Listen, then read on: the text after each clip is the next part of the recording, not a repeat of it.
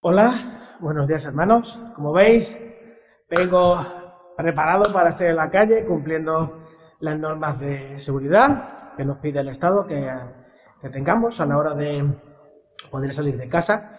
Y mientras me quito esto, eh, quería recordar hace un par de años, cuando estábamos en Misión Posible, seguramente Nerea se acordará, verdad Nerea, el, el el primer día que estábamos allí, en la primera reunión que tuvimos juntos, eh, fue, fue súper chulo porque el director eh, nos recordaba no solo que Jesús ha resucitado, sino la forma en la que eh, tendría que ser esa celebración.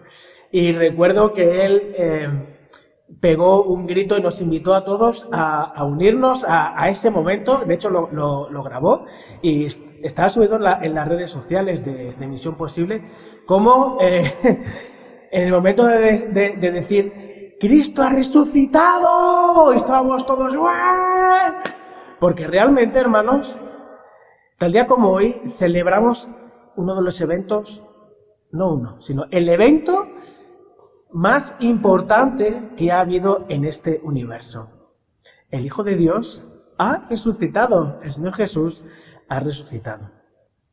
Y es cierto que llevamos ya cuatro, domingos que no nos reunimos bajo el mismo techo. Y ya el domingo pasado eh, quedó claro, os dije de muchas maneras que, que eh, os echo de menos. Pero un día como hoy, en el que celebramos el domingo de resurrección, pues se hace aún más patente el hecho de que nuestra iglesia, el edificio de nuestra iglesia, pues está vacío.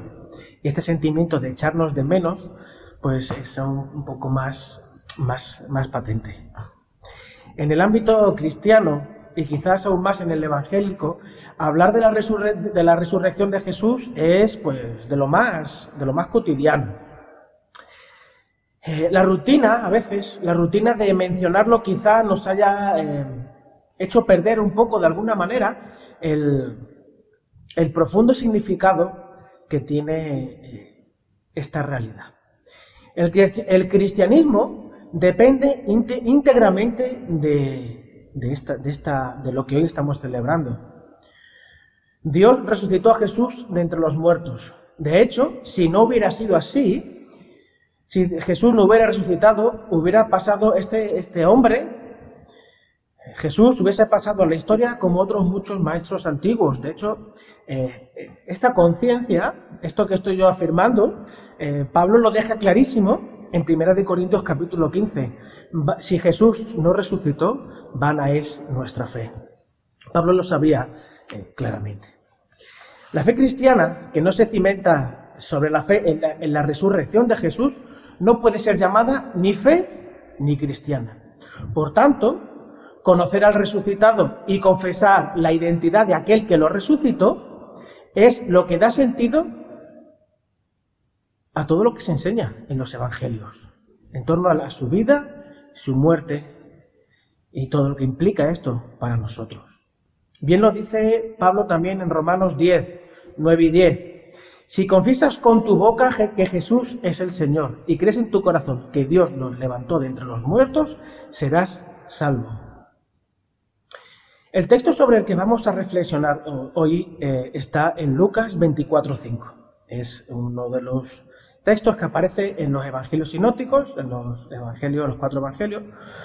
he elegido el de Lucas 24 eh, elegido el de Lucas, en concreto el de Lucas 24, porque en esta mañana, inevitablemente, eh, hablar de la resurrección de Jesús tiene cierto acento apologético, de defensa de la fe, ¿vale? Y me parece muy, muy llamativo, muy bonito, eh, muy significativo, cómo eh, desde el comienzo Lucas insiste en indicar que su relato es un relato que sigue una cronología histórica, que tiene el sentido último de contar la historia de Jesús tal cual sucedió. Así que me parece Muy significativo este énfasis que pone Lucas desde el principio en su, en su Evangelio. Pero para tener un poco más de contexto, vamos a leer un poquito más, ya sabéis, para poder entender bien un texto hay que leerlo en su contexto. Y vamos a leerlo, vamos a leer desde el versículo 55 del capítulo 23 hasta el, el versículo 12 del capítulo 24. O sea, vamos a leer desde el 23 capítulo 23 de Lucas, versículo 55, hasta Lucas 24, 12. ¿De acuerdo? El texto dice así. Las mujeres que habían acompañado a Jesús desde Galilea siguieron a José para ver, el, eh, para ver el sepulcro y cómo colocaban el cuerpo. Luego volvieron a casa y prepararon especias aromáticas y perfumes. Entonces descansaron el sábado conforme el mandamiento. El primer día de la semana, ya estamos en el capítulo 24, el primer día de la semana, muy de mañana, las mujeres fueron al sepulcro llevando las especias aromáticas que habían preparado. Encontraron que, había sido quitada la, piedra que cubría el sepulcro. y al entrar no hallaron el cuerpo del Señor Jesús. Mientras se preguntaban qué habría pasado, se les presentaron dos hombres con ropas resplandecientes. Asustadas, se postraron sobre su rostro, pero ellos les dijeron. ¿Por qué buscáis entre los muertos al que vive? No está aquí, ha resucitado. Acordaos de lo que os dijo cuando todavía estaba con vosotros en Galilea. Estas mujeres acompañaron a Jesús desde Galilea. Por eso hemos comenzado desde el versículo 55 del capítulo 23. El Hijo del Hombre tiene que ser entregado en manos de hombres pecadores y ser, y ser crucificado, pero al tercer día resucitará. Entonces ellas se acordaron, se acordaron de las palabras de Jesús. Al regresar del sepulcro, les contaron todas estas cosas a los once y a, todo, a los once y a todos los demás. Las mujeres eran María Magdalena, Juana, la madre de Jacobo, y las demás que las acompañaban. Pero los discípulos el relato les pareció una tontería. En algunas versiones dice una locura. Así que no les creyeron. Pedro, sin embargo, salió corriendo al sepulcro, se asomó y vio solo las vendas de lino.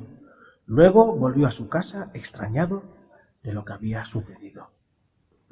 Lucas 24 eh, relata la resurrección de Jesús, el encuentro de Jesús con las mujeres, que son las primeras discípulas en ser encomendadas a anunciar el mensaje incomparable y lleno de esperanza de la resurrección.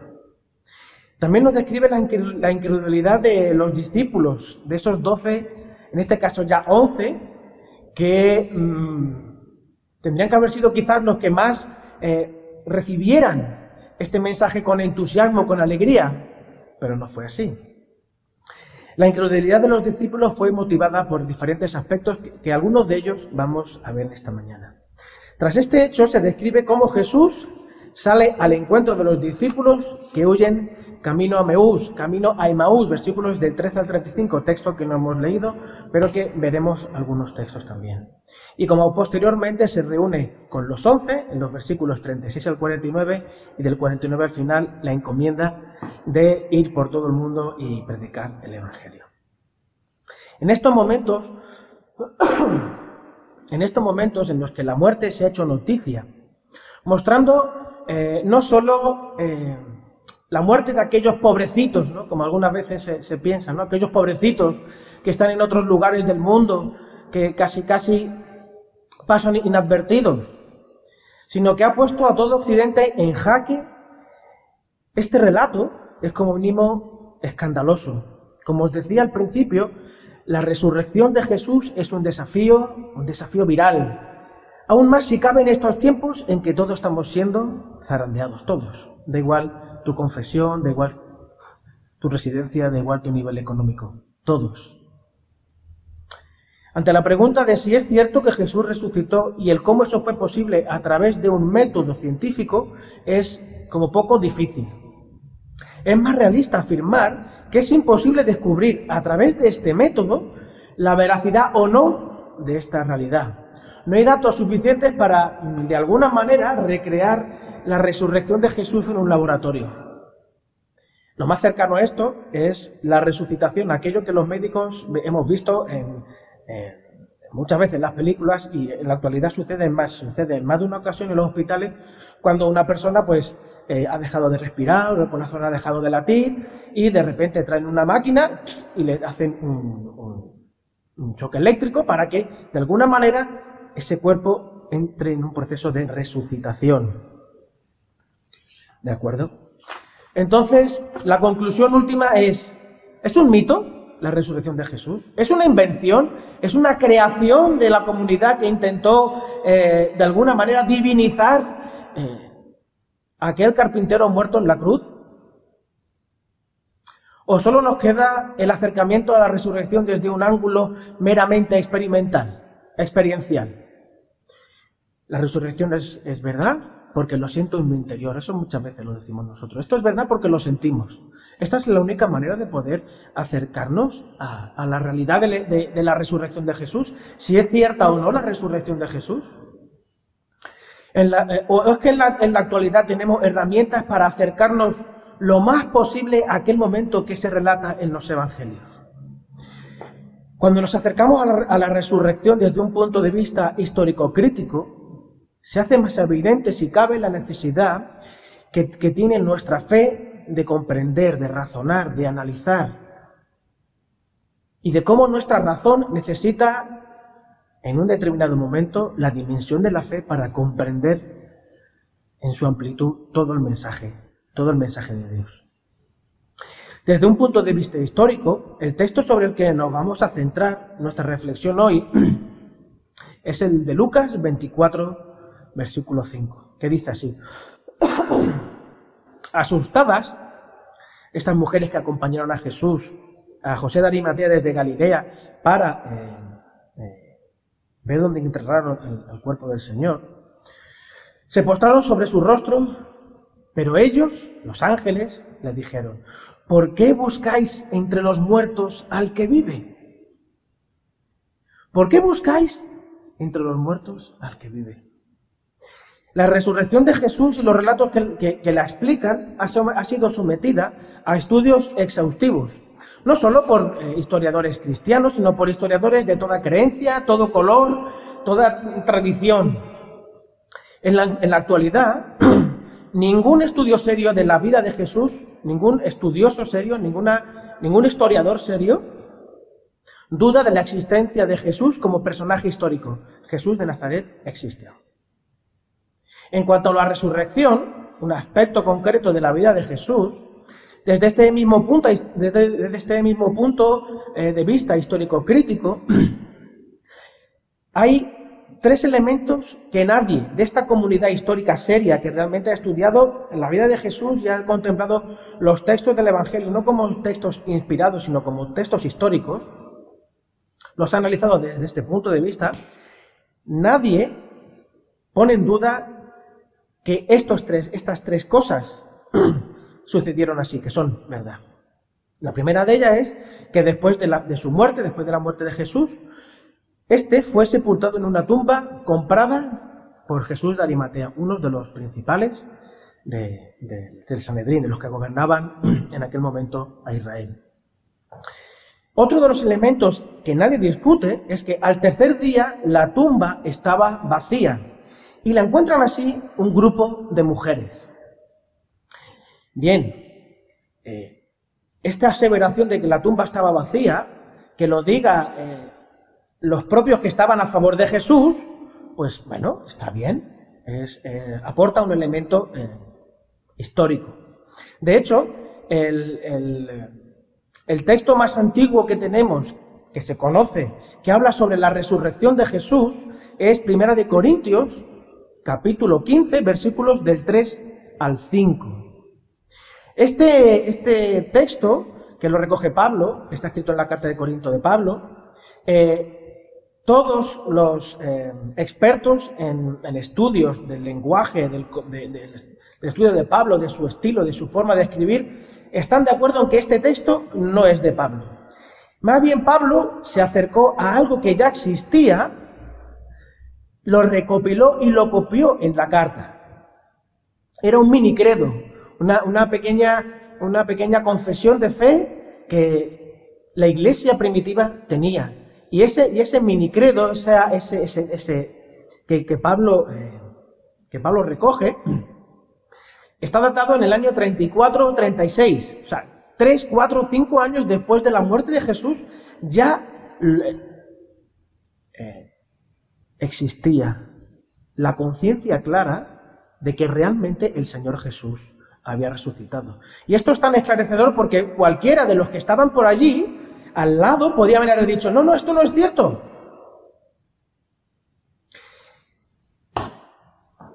También tenemos el relato de los enemigos de Jesús, que los propios enemigos de Jesús decían que eh, habían robado el cuerpo.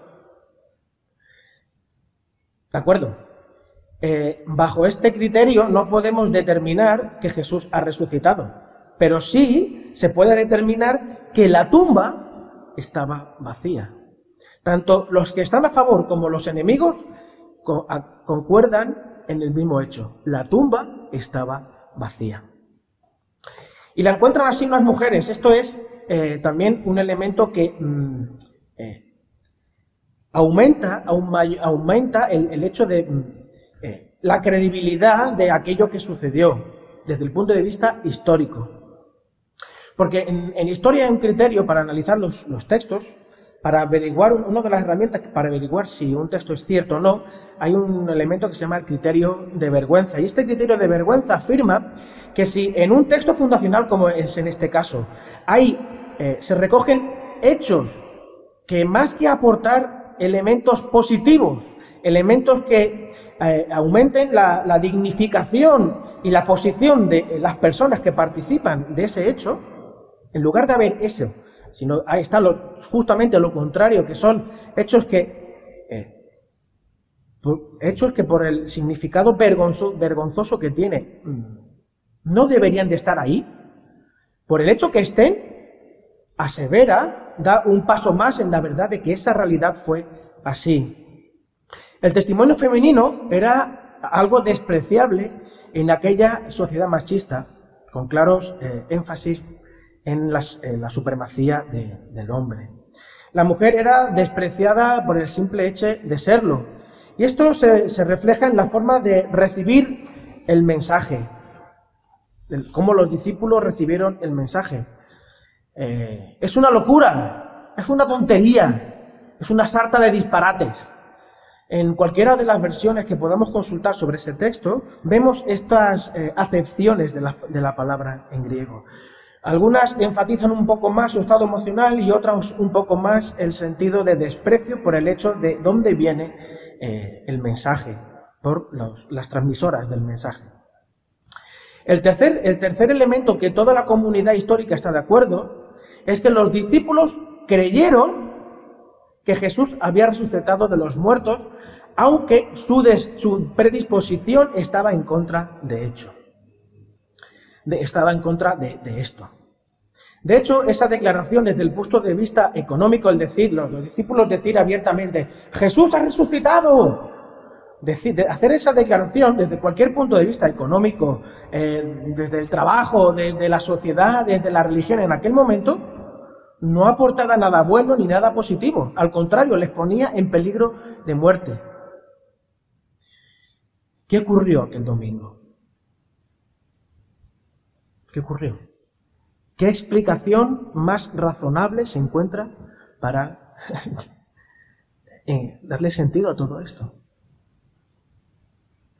En el siglo I no había ninguna expectativa. Eh, nadie esperaba que el Mesías tuviese que morir. Y menos como murió, como hereje, como un maldito, como un delincuente. Las creencias con respecto a la resurrección se reducían al final de los tiempos, al momento escatológico, cuando Dios intervenga en la historia de forma eh, definitiva. Ahí sí que se resucitarán. Entonces nadie esperaba que Jesús resucitara. Era inevitable eh, que nadie esperase que Jesús resucitara. Cuando uno investiga sobre, eh, uno investiga en libros, en historiadores, en comentaristas, incluso en internet, las discusiones, porque veréis, o si alguna vez os habéis puesto, veréis que muchas de las discusiones no están eh, eh, sobre los hechos históricos, sobre si esto sucedió o no, Sí, sí, esto sucedió. La discusión está sobre el significado de esos hechos históricos, sobre sus implicaciones para la humanidad. Emmanuel, Emmanuel Carré, un guionista y escritor francés ateo, eh, en uno de sus libros más honestos, en los que explica su paso de ser católico al ateísmo, de la fe al ateísmo, titulado El Reino, dice algo en boca de dice algo que en boca de un ateo pues es, es como mínimo revelador.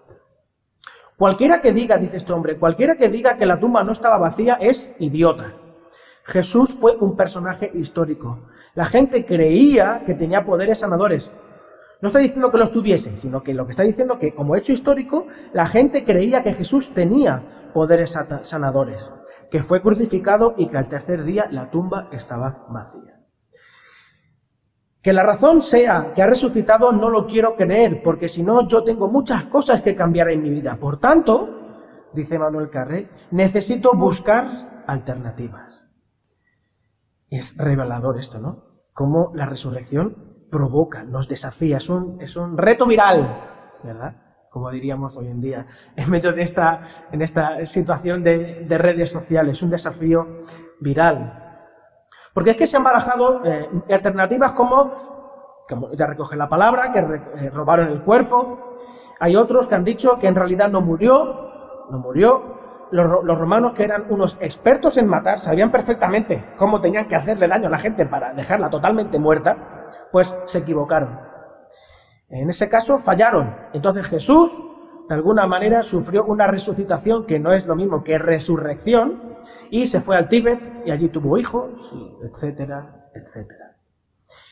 De lo que no cabe duda es que la resurrección de Jesús es una invitación, una provocación, un desafío constante al ser humano a decidir si quiere tener un encuentro con el Jesús del Evangelio, este Jesús vivo por la intervención de Dios que derrocha compasión y misericordia por el ser humano, o el Jesucristo muerto, necesitado de su madre que desde los pasos de Semana Santa clama por liberación y compasión. La primera de las provocaciones es buscar entre los muertos al que vive. La pregunta que los ángeles les hacen a estas mujeres en Lucas 24:5 es una pregunta que ha trascendido las generaciones en todos los tiempos, en todos los tiempos. ¿Por qué buscáis entre los muertos al que vive? Aquellas mujeres fueron, se acercaron al sepulcro del Señor con un profundo sentimiento de pena, de tristeza, eh, de amor hacia el Señor.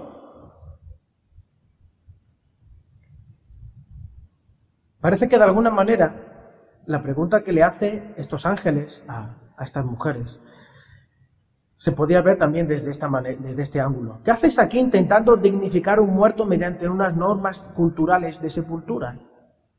Estas discípulas del Señor amaban al Señor y se sentían empujadas a mostrar su respeto, su cariño, su dolor al Señor. De alguna manera. Fueron a buscarle por motivos emocionales y culturales. Ellas no esperaban que Jesús estuviese vivo. Ellas fueron a dar una sepultura digna, como las normas mm, eh, de aquel momento demandaban. Normas con perfumes, con pliegos de tela, con atavíos, con, incluso con flores. Pero es maravilloso observar que, el Señor Jesús resucitado, que el Jesús resucitado desmonta todo aquello para mostrarles mucho más. Va más allá de la pena, más allá de los motivos culturales, más allá incluso de los anhelos de su propio corazón. Hay, una, parece que la propia pregunta eh, de, los, de, los, de los ángeles tiene una respuesta, podría tener una respuesta semejante a esta. No hace falta que busquéis al Señor. Él no necesita nada de vosotras. Para, parece indicarle estos ángeles. No es como los otros dioses que piden cosas, que demandan la energía humana para parecer que están vivos, que salgan, que entran, que interceden. Recibid este mensaje de esperanza y llevadlo a vuestros compañeros, a los discípulos, para que ellos la reciban. Que Jesús ha resucitado. En aquella sociedad machista, la, la resurrección de Jesús tuvo un impacto tan grande, tan revolucionario, que unos años más tarde llevó a Pablo de Tarso a decir que en Cristo no hay, eh, no hay privilegios por ser de una cultura o de otra, por ser de un país o de otro, por tener un estatus social u otro, por ser de un sexo o de otro. No hay distinción en Cristo. Dios no hace acepción de personas. La igualdad, la libertad y la identidad que el ser humano anhela se encuentran, encuentran su respuesta en la resurrección de Jesús. La segunda provocación que podemos encontrar es huir del resucitado y esconderse en el dolor y la confusión. El otro acercamiento a la provocación del resucitado es la huida. Huir, de las preguntas, huir de las consecuencias, huir de la angustia que genera la necesidad de encontrar sentido en esta vida carente de sentido. A estas personas Solo les queda el sentido, el, sentido narcótico de la vida. Comamos y bebamos que mañana moriremos. Y yo espero que en algún momento alguien se acuerde de mí en el día de mi muerte y me recuerde. En el relato de Lucas 24 encontramos a dos discípulos que dejan Jerusalén y la comunidad de seguidores de Jesús para volver a sus casas en Emaús o quizás cerca de allí la libertad con la que Dios nos ha dotado para decidir sobre estas verdades no solo condiciona nuestra vida, también, la define. El concepto de Mesías presente en la mente de sus discípulos no distaba mucho del sentir reinante eh, en aquella época. Es cierto que ellos habían tenido un contacto más cercano, más íntimo, habían tenido el privilegio de escuchar a Jesús. Es cierto que habían eh, podido ver a Jesús hacer esos milagros tan impresionantes. Incluso ellos, cuando el Señor los comisionó a ir y predicar el Evangelio, ellos eh, volvieron diciendo, eh, diciendo cosas tales como, hasta los espíritus se nos sujetaban. Ellos mismos habían podido realizar aquellos milagros que el propio Señor había, había hecho.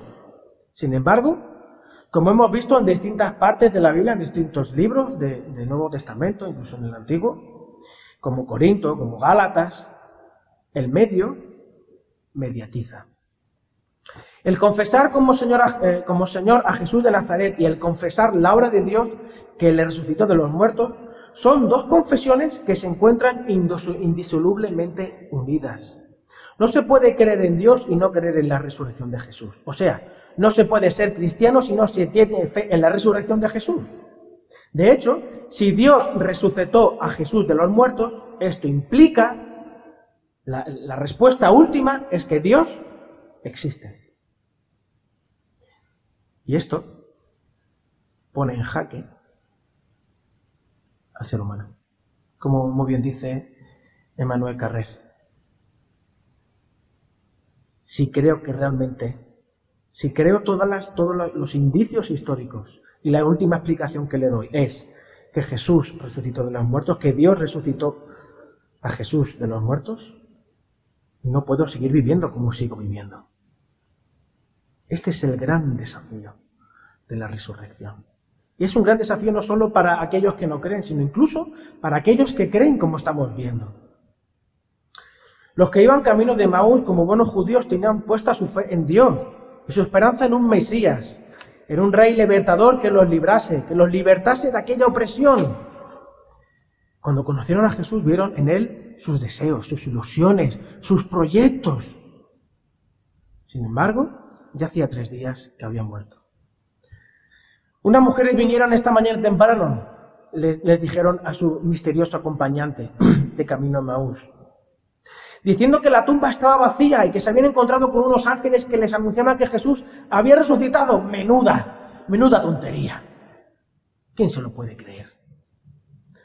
Desesperados, algunos de nuestros compañeros fueron al sepulcro y, se lo encontraron tal cual las mujeres dijeron, vacío, con las vendas por allí.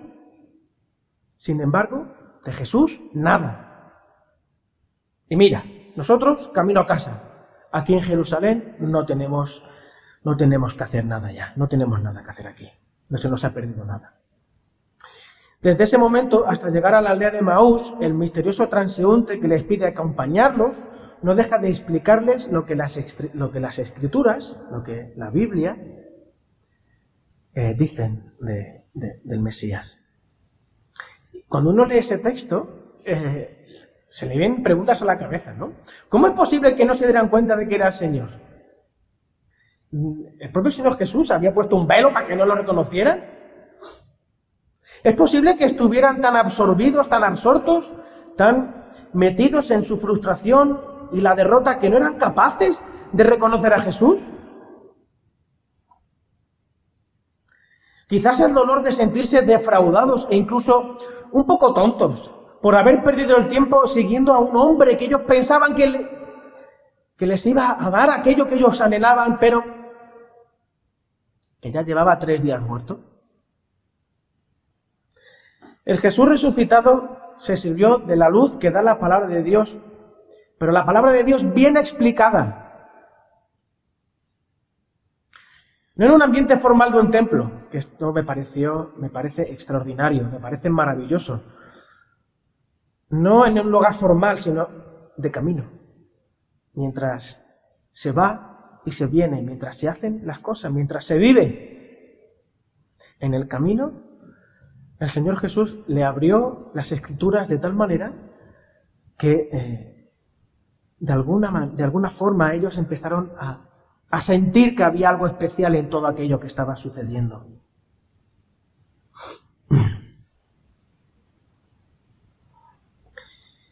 Aquello que sucedió en el camino, de alguna manera se, se completó con el recuerdo de, la sencilla, eh, de una sencilla experiencia de un acto cotidiano de todos los días que fue romper el pan y dar gracias por, aquella comida. Ese acto cotidiano unido a la apertura de la palabra en, en el medio más normal fue lo que les condujo a, los, a unos discípulos que estaban cegados por todo lo que habían pasado por unas expectativas rotas, por unas esperanzas tiradas a la basura, para reencontrarse otra vez con el Señor. A lo mejor era necesario que todas esas expectativas, ideas y formas de entender a, entender a Jesús, pues realmente fuesen tiradas a la basura, para reencontrarse con un Jesús más profundo, más amplio, que realmente abre los brazos a todo aquel que le busca. Este relato de la resurrección con los de Maú nos muestra que la resurrección responde a los anhelos más profundos del ser humano de libertad, de dignidad, de valor. La resurrección ayuda a los discípulos que están confusos acerca de la identidad de Jesús, incluso de, incluso de la propia suya, de su propia identidad, a entender claramente quién es el Señor y quiénes son ellos. ¿Cómo estás tú? ¿Cómo estás tú en este momento? ¿Cómo, incluso antes de llegar a este momento, ¿cómo estás? ¿Eres uno de esos que están en huida hacia adelante, queriendo dejar atrás el dolor, la incomprensión, la frustración, las expectativas no cumplidas.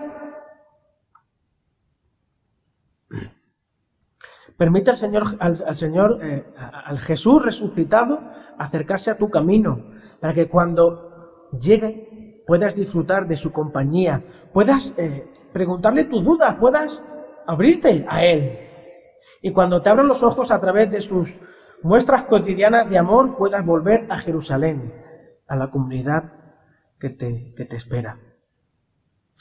Pero ¿cómo estaba esta comunidad? Pues la comunidad estaba preparada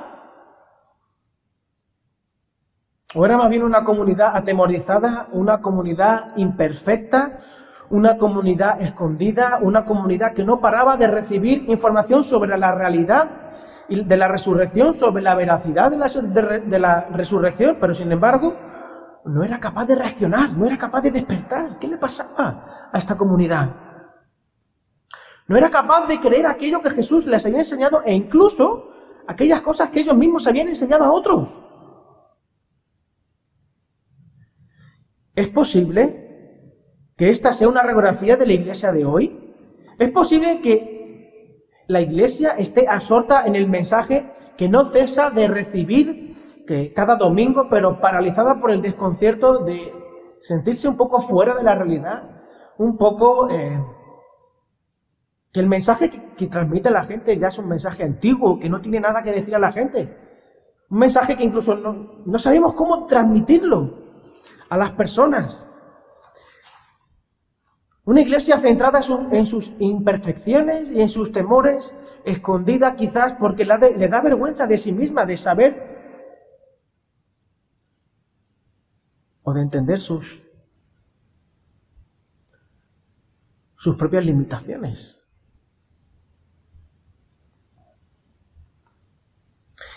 Ante esta sensación, estos sentimientos y estas acciones de la comunidad de discípulos, Jesús mismo se acerca a ellos.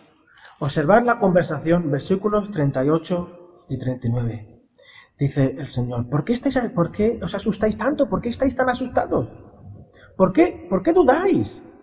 Mirad mis manos y mis pies, soy yo mismo. Tocadme y ved. Un espíritu no tiene ni carne ni huesos, como veis que yo tengo, no soy una, no soy una alucinación. No habéis creído en una mentira. Dicho esto, les mostró las manos y los pies. Es llamativo observar que los elementos identificables del Jesús resucitado no son los mantos de oro, ni las coronas brillantes, ni toda la parafernalia que a veces, no solo la, iglesia eh, católica, sino incluso la propia iglesia evangélica a veces eh, adorna todo, todo, todo su culto de una enorme parafernalia sin necesidad. Eso no son eh, las señales que identifican a la comunidad de seguidores de Jesús. El Jesús resucitado lo que hizo el Señor Jesús fue mostrar los signos del sufrimiento provocado por la misión que había venido a realizar, por el llamamiento, por el servicio, por la entrega, por el amor, que el sábado Eli nos estaba ilustrando sobre el amor. Estos son los, eh, los signos que nos identifican. O la iglesia se ha convertido en una panda de discípulos quejumbrosos que no son capaces de ver, de ver más allá. A pesar de que Jesús estaba presente, estaba delante de ellos, que lo habían tocado, ellos aún no estaban convencidos. Necesitaron ver a Jesús comer. Una vez más, es a través del el gesto tan cotidiano como es el comer y posteriormente la exposición de la palabra bien hecha, los discípulos despertaron aquella comunidad despertó y se dio cuenta realmente quién era ese Señor, quién era esa persona que estaba ahí frente a ellos, que era el propio Señor Jesús resucitado, que Dios había resucitado a Jesús de los muertos. Hermanos, no cabe la menor duda que lo que hoy celebramos es el hecho más importante y magnífico que Dios ha dado al universo, la resurrección de Jesús. La resurrección completa el mensaje de esperanza dado a María, empezó con una mujer y termina con unas mujeres entregando ese mensaje a los discípulos.